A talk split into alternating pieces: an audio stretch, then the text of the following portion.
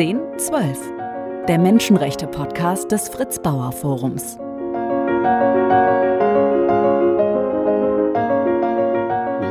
Heute mit einem Gast, der viele Gefängnisse von innen kennt, allerdings aus beruflicher Sicht und irgendwann, wie viele, die im Gefängnis sind, gesagt haben, ich will hier raus und seitdem zu den Kritikern des deutschen Strafvollzugs äh, gehört. Inzwischen ist er Autor, äh, Podcast-Host und gefragter Vortragsredner Dr. Thomas Galli. Herzlich willkommen. Vielen Dank für die Einladung. Bevor wir darüber sprechen, wie Sie rausgekommen sind aus dem Knast, erstmal die Frage, wie sind Sie denn reingekommen? Nicht jeder Jurist entscheidet sich ja für eine Karriere im Strafvollzug. War das Zufall oder war das tatsächlich ähm, ein, ein besonderer Wunsch, ein besonderes Interesse? Das war eher Zufall äh, bei mir. Also ich hatte nach Abschluss eben meines Jurastudiums keine so rechte Idee, wo ich beruflich äh, hin soll und bin dann einfach zum Justizministerium, äh, weil natürlich die eine Beamtenlaufbahn äh, vermeintlich Vorteile hatte und die haben dann zu mir gesagt, dass gerade in der und der JVA eine Stelle frei, ob ich mir das mal anschauen will und so bin ich da reingeraten. Und Sie haben 15 Jahre drinnen verbracht, wenn ich das so richtig überschlagen habe, waren in mehreren ähm, Justizvollzugsanstalten auch ähm, leitend tätig. Irgendwann kam allerdings der Punkt, wo sie gesagt haben, das, was wir hier tun, ist nicht das Richtige. Wissen Sie noch, wie dieses Gefühl angefangen hat? Also ich kann das nicht an einem Ereignis oder einem bestimmten Punkt festmachen, sondern es ist wirklich so ein Gefühl, das über die Jahre äh, stärker geworden ist es ist ja so, man braucht wirklich, wenn man, wie ich ja auch vorher nie irgendwas mit äh, Strafvollzug zu tun hatte, man braucht schon lange, um da überhaupt irgendwie äh, reinzukommen. Und äh, man nimmt natürlich das System erstmal so, wie es ist und denkt auch, okay, das ist so gewachsen und das sind die staatlichen Strukturen, das wird schon seinen Sinn haben und wahrscheinlich geht es nicht anders. Und im Laufe der Jahre äh, wurde halt schon natürlich immer deutlicher, was relativ schnell erschließt und was ja auch absolut auf der Hand liegt, ist, dass sozusagen diese, diese Gedanke der Resozialisierung, äh, dass das gar nicht funktionieren kann im Haftkontext und äh, dass das eher was ist, was man sozusagen heranzieht, um, das, äh, um den Ganzen irgendwie so einen positiven Anstrich zu geben. Das war schon relativ äh, schnell klar, aber äh, es kommen ja dann andere Punkte dazu. Also wenn Sie, wenn Sie ein paar Jahre dabei sind, dann äh, haben sie immer mehr Gefangene, die entlassen werden und die dann kurz darauf wiederkommen. Sie kriegen immer mehr Einblick auch in die Biografien der Inhaftierten und ihre, in ihre Lebensumstände draußen. Und dann merkt man eben schon, äh, kommen die meist, allermeisten kommen aus ganz bestimmten Milieus und die allermeisten äh, waren selber äh, Opfer in, in, Kindheit und Jugend ähm, und, und, und. Ähm, also es dieser Eindruck ist immer stärker, dass jedenfalls so wie wir das jetzt machen, das äh, auf die, auf die große Menge der Inhaftierten bezogen kein so sinnvoller Weg ist. Sie haben dann äh, mehrere Bücher auch darüber geschrieben. 2020 gab es eines, eines, das hieß äh, Weggesperrt. Ähm, da haben Sie geschrieben von Verantwortung statt Schuld. Ähm, da würde ich ganz gerne mit Ihnen drüber sprechen in der allgemeinen Bevölkerung geht es ja eher um Bestrafung eines, eines Täters. Gar nicht so sehr, glaube ich, in der Wahrnehmung vieler um den Aspekt, den Sie auch angesprochen haben, Resozialisierung und die Frage, wie ähm, schaffen wir es eigentlich, dass jemand nicht wiederkommt? Ähm, müsste man erst einmal vielleicht diesen ähm, vielleicht auch sozusagen kulturell gewachsenen Gegensatz auflösen, bevor man über tatsächlich Veränderungen im Strafvollzug in der Öffentlichkeit sprechen kann? Ja, ich glaube, das, das ist tatsächlich die, die grundlegende Punkt dieser, dieses Strafbedürfnis oder Vergeltungsbedürfnis, das in uns Menschen ja tief verankert ist und ich glaube, das kann jeder irgendwo mehr oder weniger auch an sich selber äh, feststellen. Ähm, aber das gilt es zumindest zu hinterfragen und zumindest in der Hinsicht zu hinterfragen, wie wir dieses Strafbedürfnis äh, ausleben. Es ist ja eben verbunden mit dem, sagen wir, bewussten oder unbewussten Glauben, dass mit Strafe irgendetwas Positives erreicht wird. Äh, dass Strafe sozusagen sinnvoll ist. Äh, in anderen Bereichen, wenn man jetzt denkt zum Beispiel an die Erziehung von Kindern, ist man schon so weit, dass das absolut äh, einhellige Meinung ist, dass, dass es nicht vertretbar ist, Kinder zu schlagen, zum Beispiel zur Erziehung, und dass es auch nichts bringt, sondern nach hinten losgeht. Also da hat man sich auch äh, entwickelt und ich glaube, das muss auch passieren im, im Umgang mit, ähm, mit äh, Straftätern. Die, dieser, dieses Bedürfnis nach Strafe, möchte ich mal allgemeiner ausdrücken, vielleicht als Grundlage ist ein Bedürfnis nach Gerechtigkeit und das ist auch sehr sinnvoll. Es wäre überhaupt nicht wünschenswert, sozusagen, wenn wir mitbekommen, irgendein anderer tut dem Dritten was und wir sagen, es geht ja uns nichts an, wir sind ja nicht betroffen, sondern das äh, löst was in uns aus und äh, wir wollen, dass interveniert wird. Wir wollen auch, dass was mit dem Täter gemacht wird. Äh, und das, denke kann auch ruhig etwas sein, was für den Täter belastend ist, was ihn äh, einschränkt, was ihm vielleicht auch ein Stück weit wehtut. Äh, aber das sollte nicht mehr sich darauf be letztlich äh, beschränken oder das sollte nicht mehr die, äh, die Hauptgrundlage sein, sozusagen äh, unseres Umgangs mit, äh, mit, mit Straftaten. Also deswegen so dieser, dieser Impuls von mir zu sagen, dieses Schuld und Vergeltung äh, überwinden hin zum Prinzip der Verantwortung, weil Verantwortung auch was natürlich beidseitig gemeint ist. Auf der einen Seite muss man ja sehen, auch Straftäter, ganz egal welchen Hintergrund sie selber haben, sie fügen einem anderen Menschen ein Unrecht zu und manchmal Leid zu, manchmal sogar großes Leid zu. Äh, und dafür müssen sie auch in die Verantwortung genommen werden. Das heißt, in die Verantwortung insofern, dass sie möglichst zum Beispiel dieses, den Schaden wieder gut machen, dass sie sich den Opfern stellen, dass sie sich äh, ja eben ihrer Verantwortung weit möglichst gerecht werden. Aber auch eben wir als Gesellschaft und als Staat machen uns das zu einfach, wenn wir uns darauf beschränken, zu sagen, okay, wir lösen das Problem, das jetzt entstanden ist durch eine Straftat, damit, in erster Linie damit, dass wir jetzt dem Täter wiederum ein Übel zufügen. Damit ist im Grunde genommen nichts Positives erreicht. Und Interessanterweise ähm, das äh, Bibelzitat, auf das sich viele ja dann immer beziehen, Auge um Auge, Zahn um Zahn, ist, äh, wenn ich das mal richtig verstanden habe, auch tatsächlich viel eher im, ähm, im Sinne einer, einer Ersatzleistung gemeint. Also derjenige, der einem ein Auge nimmt, soll eigentlich dem dann das Auge in Zukunft ersetzen. Und es geht eigentlich auch da gar nicht darum, äh, ein, dem dann auch ein Auge zu nehmen, womit ja tatsächlich niemandem dann am Ende geholfen ist.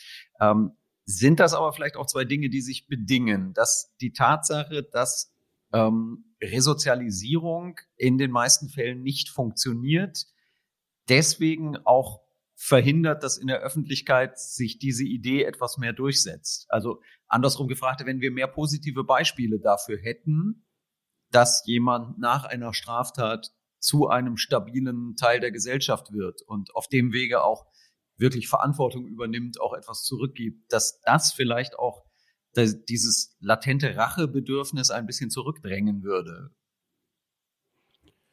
Das ist ein gut, guter Gedanke, finde ich, ja. Und der, das Problem liegt eben darin, tatsächlich, dass es zu wenig Erfolgsgeschichten gibt, eben weil auch das System so ist, wie es ist und die Hoffnung und der Glaube oder die Überzeugung, von mir und von, von vielen anderen ist nicht die, dass es eine Patentlösung gibt und ist auch nicht die, dass man jeden Menschen äh, zu einem sozusagen rechtstreuen Leben veranlassen kann oder dazu veranlassen kann, schuldeinsichtig zu sein und so weiter. Also wer, wer mit Straffälligen zu tun hat, der wird auch viele kennen, wo man sagt, die sind einfach auf einer kriminellen, destruktiven Bahn und die werden auch da bleiben. Aber es muss darauf gehen, dass wir zumindest äh, mehr Menschen positiv wieder einbinden können, als es derzeit der Fall ist. Und dann natürlich auch die entsprechenden, äh, sagen wir mal, Erfolgsgeschichten äh, kommunizieren und öffentlich äh, kommunizieren. Und das ist ein Prozess, der sich gegenseitig bedingt. Zunächst mal muss die Allgemeinheit sich auch einlassen, ein Stück weit auf neue Wege. Äh, dann müssen diese neuen Wege irgendwo Erfolg haben und dann wird die, die Allgemeinheit sehen, okay, die sind sinnvoll, diese neueren Wege. Wir sind vielleicht noch mehr bereit äh, zu verzichten auf diesen reinen äh, Strafgedanken. Ich habe es ja gerade schon gesagt, Verantwortung statt Schuld war so dieses Schlagwort, was Sie, was Sie aufgebracht haben. Äh, wie könnte das konkret aussehen? Also welche Form von Verantwortung könnten Sie sich vorstellen? Also wir haben ja schon jetzt auch schon in, in, in unserem deutschen Strafrecht so diesen Täter-Opfer-Ausgleich und Schadenswiedergutmachung, ähm, die aber gerade bei Erwachsenen eine relativ oder sehr untergeordnete Rolle eigentlich ähm, spielt. Bei, bei jugendlichen Straftätern kommt es noch eher zur Anwendung. Also das, glaube ich, muss deutlich ausgebaut werden. Auch so diese ganz strikte Trennung von Tätern und Opfern halte ich so nicht für ähm, sachgerecht. Natürlich, äh, es geht nicht darum, jetzt das Opfer einer Vergewaltigung zu sagen, du musst dich jetzt mit dem Täter auf einen Gesprächsprozess einlassen oder so. Da, da geht es überhaupt nicht drum. Aber es geht darum, dass zum Beispiel Opfer von Straftaten, und das weiß man eben aus der Forschung, manche wollen das und sagen, ihnen würde es gut tun, auf sie hätte es heilende Wirkung, wenn sie in einem mediierten Prozess äh, sich mit dem Täter austauschen könnten und wenn sie vielleicht irgendwann sogar das Gefühl haben, er bereut das wirklich, was er ihnen angetan hat, dann hat das heilende Wirkung. Und das weiß man auch aus entsprechenden Forschungsprojekten, dass das so ist und dass die Chancen dafür gut sind. Äh, äh, durch solche äh, Prozesse zwischen Täter und Opfer übrigens auch die, äh, äh, hat es deutliche positive Wirkung auf die Rückfallgefahr.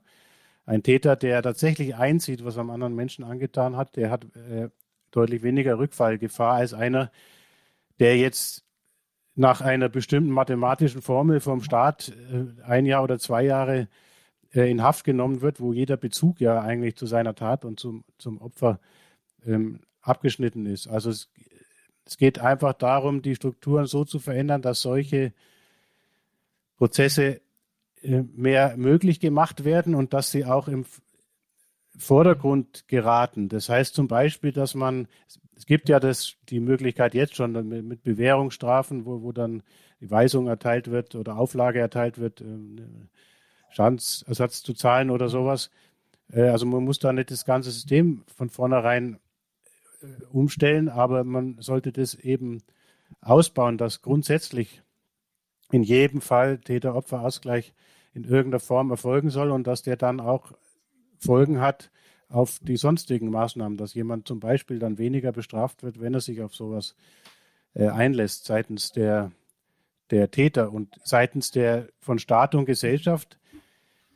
Wie gesagt, es geht los mit der Verantwortungsübernahme, geht damit los, dass sich Bürgerinnen und Bürger überhaupt für das interessieren, was hinter Gefängnismauern abläuft. Das spielt ja wirklich ein Rand. Äh, Dasein. Äh, man sagt so sinngemäß, da sind die weggesperrt, wir haben unsere Ruhe und da wird schon irgendwas Sinnvolles passieren. Und das, dieses Delegieren, das glaube ich, kann es nicht sein bei so einer existenziell wichtigen Frage, wie man mit Straftaten und Straftätern sozusagen umgeht. Also erste Verantwortungsübernahme wäre schon mal mehr Interesse äh, zu zeigen Dazu gehört auch, die, die Anstalten werden jetzt zu, zunehmend irgendwo außerhalb äh, strukturarme Gegenden äh, gestellt. Das heißt, die sind wirklich aus den Augen, aus dem Sinn.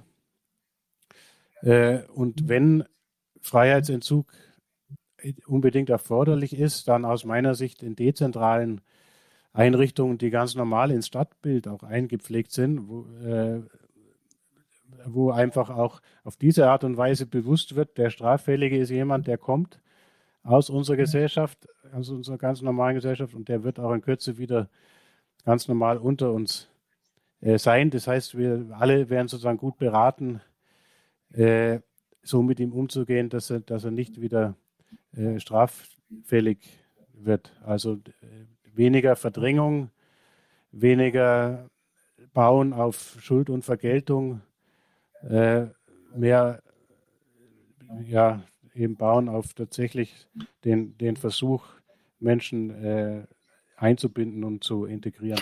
Und auch eine Änderung der Strukturen, also auch weniger Schließer und mehr Sozialarbeiter? Oder wie müsste ich mir das vorstellen?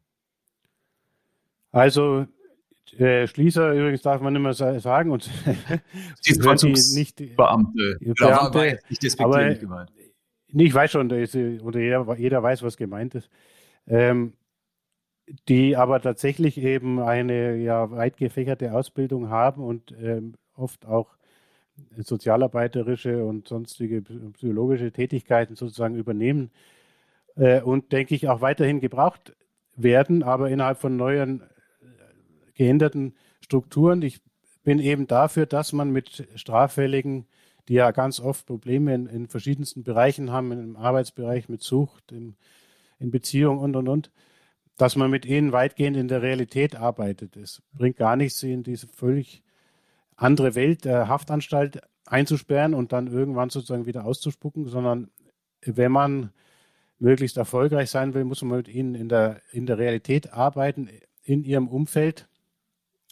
Und äh, da werden natürlich auch ganz viele Mitarbeiterinnen und Mitarbeiter gebraucht, die das äh, übernehmen, sodass dann die Bediensteten, auch die uniformierten Bediensteten, die natürlich auch weiterhin gewisse Überwachungsfunktionen und sowas haben, aber dass die eher so Art Fallmanager werden sollten, die für eine bestimmte kleinere Anzahl von Straffälligen dann zuständig sind und mit denen dann in der Realität arbeiten. Was übrigens auch, glaube ich, die Arbeitszufriedenheit äh, stärken würde. Die Arbeitszufriedenheit in den Anstalten ist generell sehr, sehr niedrig, was auch daran liegt, dass es eben eigentlich keine Erfolgserlebnisse gibt. Also diese, diese Ziele, die der Strafvollzug erreichen will, ähm, Resozialisierung, Abschreckung und Sicherung der Allgemeinheit und so, das sind ja alles so abstrakte äh, Gedanken, äh, die sich in der täglichen Arbeit nicht äh, erschließen. Und im Gegenteil ist es ja so, dass Strafvollzug ist Strafvollzug und jede Minute wird die Strafe vollzogen am Inhaftierten und die, die diese Strafe vollziehen, sind die Menschen vor Ort. Äh, das heißt, die äh, haben, können eigentlich aus meiner Sicht jetzt keine riesige Arbeitszufriedenheit entwickeln. Wenn sie dagegen auch Erfolgserlebnisse hätten draußen, wenn sie merken, okay, wir haben es jetzt geschafft, denen Arbeit zu vermitteln oder den rauszubringen aus seinem destruktiven Milieu oder sowas, ich glaube, das äh, wäre dann auch nochmal ein ganz starker Booster, um tatsächlich auch positive Entwicklungen äh, zu ermöglichen. Und was braucht es dafür? Also wenn wir, wenn wir Sie jetzt zum Bundesjustizminister machen, wobei das wahrscheinlich gar nicht ausreichen würde, weil wir glücklicherweise auch in einem Land leben, wo nicht ein Minister plötzlich alle Systeme umkrempeln kann. Aber zumindest so in der Idealvorstellung, was braucht es dafür? Geld, mhm. politischen Mut, gesellschaftliche Debatte? Also ich, ich würde vor allem auf äh, politischen Mut und gesellschaftliche Debatte setzen. Ich, ich erlebe es ja selber eben in meinem kleinen Rahmen natürlich. Äh, aber bin ja seit Jahren mit dem Thema Strafvollzug und, und Reformen ähm, unterwegs mit Vorträgen und Diskussionen und so weiter. Und ich merke, klar, es kommt nur ein ausgewählter Kreis von Menschen immer zu solchen Veranstaltungen.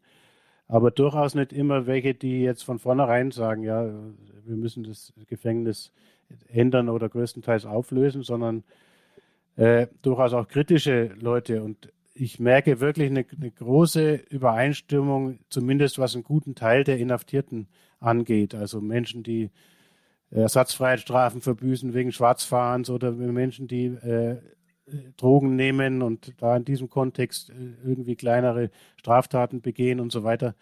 Äh, dass hinsichtlich dieser, und das ist die Mehrheit eben der Inhaftierten, eine große Bereitschaft besteht zu sagen, das ist nur wirklich nicht sinnvoll, dass wir die für viel Geld äh, wegsperren und damit am Ende vielleicht noch die, die Wahrscheinlichkeit vergrößern, dass sie weitere Straftaten begehen irgendwann, sondern da sollten wir äh, neue Wege finden. Aber dazu gehört eben, dass man diese Diskussion eingeht, sich dem Diskurs stellt. Dazu gehört erstmal auch ganz simpel gesagt Information, äh, dass die, auch justizpolitisch klar gemacht wird, schaut mal her, wer sitzt denn eigentlich in unseren Gefängnissen? Das sind eben bei weitem nicht alles Vergewaltiger und Totschläger. Äh, also das ist ein Punkt und dann war eben wirklich der politische Mut. Es ist eben damit erstmal keinen Blumentopf zu gewinnen, sondern im Gegenteil ist es immer noch die Tendenz da, wenn man da eine starke Hand äh, signalisiert und sagt, wir gehen konsequent gegen Straftaten vor und so weiter, dass das noch zu leicht zu einem politischen Gewinn führt.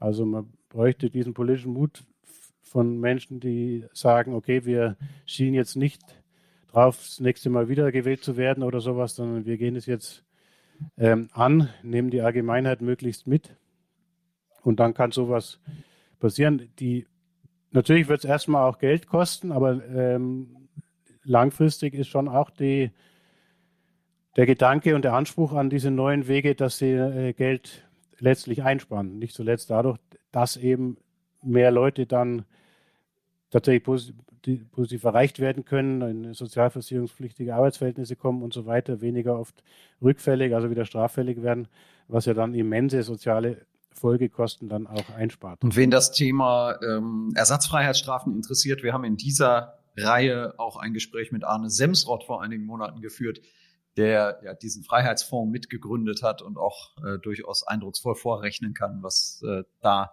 gespart wird, dadurch, dass Menschen freigekauft werden aus diesen Ersatzfreiheitsstrafen. Ähm, Podcast-Serie ist ein gutes Stichwort. Sie sind viel beschäftigt als äh, Rechtsanwalt, als Buchautor, haben sich aber entschieden, auch einen neuen Podcast zu beginnen. Ähm, der hat drei Begriffe im Titel, zweimal ein Punkt, einmal ein Fragezeichen. Er heißt Schuldpunkt, Strafepunkt, Recht, Fragezeichen. Jetzt weiß nicht nur jeder, wie das Ganze bei Spotify oder bei Apple Podcast eingegeben werden muss, um es zu finden. Äh, die erste Folge ist online seit ein paar Tagen. Warum das Fragezeichen hinter dem Recht? Weil es eben aus meiner Sicht genau die Punkte sind, die Sie vorhin ja auch schon thematisiert hatten, äh, wo man äh, grundlegend ansetzen muss an unserem Schuldstrafrecht. Das muss ein Stück weit äh, überwunden werden. Die Schwerpunkte müssen anders gesetzt werden hin zu einem äh, zukunftsorientierteren Umgang mit, mit Straftaten, wo eben Schadenswiedergutmachung und Integration und so weiter zumindest im Mittelpunkt stehen. Und das kann nur gelingen, wenn wir sagen, okay, wir gehen weg davon, in erster Linie Schuld vergelten zu wollen, indem wir dem Täter wieder ein Übel äh, zufügen. Äh, und ja, die, diese, diese Grundüberlegung, die soll eben überspitzt in, in dem Titel von dem Podcast äh, zum Ausdruck kommen. Und ich habe mich sehr gefreut, dass ich das also für das Fritz Bauer Forum machen darf, weil Fritz Bauer eben weitgehend auch ja unumstritten ist in seiner Wirkung und in seinen äh, Worten und bin hundertprozentig überzeugt, äh, Fritz Bauer, wenn er heute leben würde, würde auch sagen, die Gefängnisse, wie wir sie jetzt haben, wir müssen sie überwinden. Er hat in den 60er Jahren noch, wie viele andere, die Hoffnung sicher gehabt, man kann die Gefängnisse an sich so reformieren, ähm, dass Resozialisierung gelingt und so weiter. Aber inzwischen müssen wir eben sehen, es kann gar nicht ähm, gelingen. Und Fritz Bauer hat auch zum Beispiel den prägnanten Satz gesagt, das Schuldstrafrecht gehört in die Affenzeit. Also er hat viele von diesen Punkten, die, die ich und andere aufgreifen, auch schon lang vertreten, prominent vertreten. Und äh, bemerkenswerterweise wird er natürlich überall geehrt von Justizministerien und so weiter. Nur das, was er gefordert hat, wird weniger äh, gern dann äh, umgesetzt. Also auch das zeigt, dass, dass es ein langer Weg bleibt. Ja. Diesen Weg wollen Sie mit dem Podcast durchaus auch begleiten. Ich habe es gesagt, die erste Folge ist online. Auf was können sich Hörerinnen und Hörer in den weiteren Folgen freuen? Gibt es schon Themen, die Sie im Kopf haben, die auf jeden Fall eine große Rolle spielen werden? Ja, also ich möchte einfach mit ganz verschiedenen Menschen äh, sprechen, die in irgendeiner Art und Weise Bezug zum Thema Strafe und Gefängnis äh, äh haben. Sei es als Opfer von Straftaten, als Täter, als Menschen, die dort arbeiten und so weiter. Und die erste Folge eben, denke ich, hat sich ganz gut angeboten mit Annelie Ramsbrock, einer Historikerin, die eben den Strafvollzug in den Jahrzehnten nach äh, der Nazizeit beobachtet hat und ausgewertet hat. Ähm, die nächste Folge, die äh, jetzt nächsten Monat kommt, ist mit einem langjährigen Inhaftierten, der inzwischen in Freiheit ist und der, wo das Gespräch für mich auch insbesondere deswegen sehr, sehr interessant ist, weil wir ein paar Jahre lang zusammen in einer Anstalt waren. Ich als ähm, Abteilungsleiter und er als Gefangener. Und äh, habe ihn in der Zeit auch oft in Arrest gesteckt und solche Sachen, aber er hat mir das langfristig gesehen nicht übel genommen, sondern wir können uns äh, jetzt ganz, ganz normal miteinander unterhalten und sozusagen das System aus diesen beiden ähm, Perspektiven betrachten. Also sicher ein spannendes Gespräch. Die erste Folge ist auch sehr hörenswert. Schuld, Strafe, Recht heißt äh, der neue Podcast äh, zu finden bei Spotify, bei Apple Podcasts und überall sonst, wo es Podcasts gibt. Das war aber erst einmal 10.12, die aktuelle Folge. Ich danke ganz herzlich unserem heutigen Gast, Dr. Thomas Galli, für das Gespräch. Vielen Dank für Ihre Zeit. Ich danke Ihnen. Vielen Dank. 1012, der Menschenrechte-Podcast des Fritz Bauer Forums. Mehr Informationen zu unserer Arbeit unter fritz-bauer-forum.de.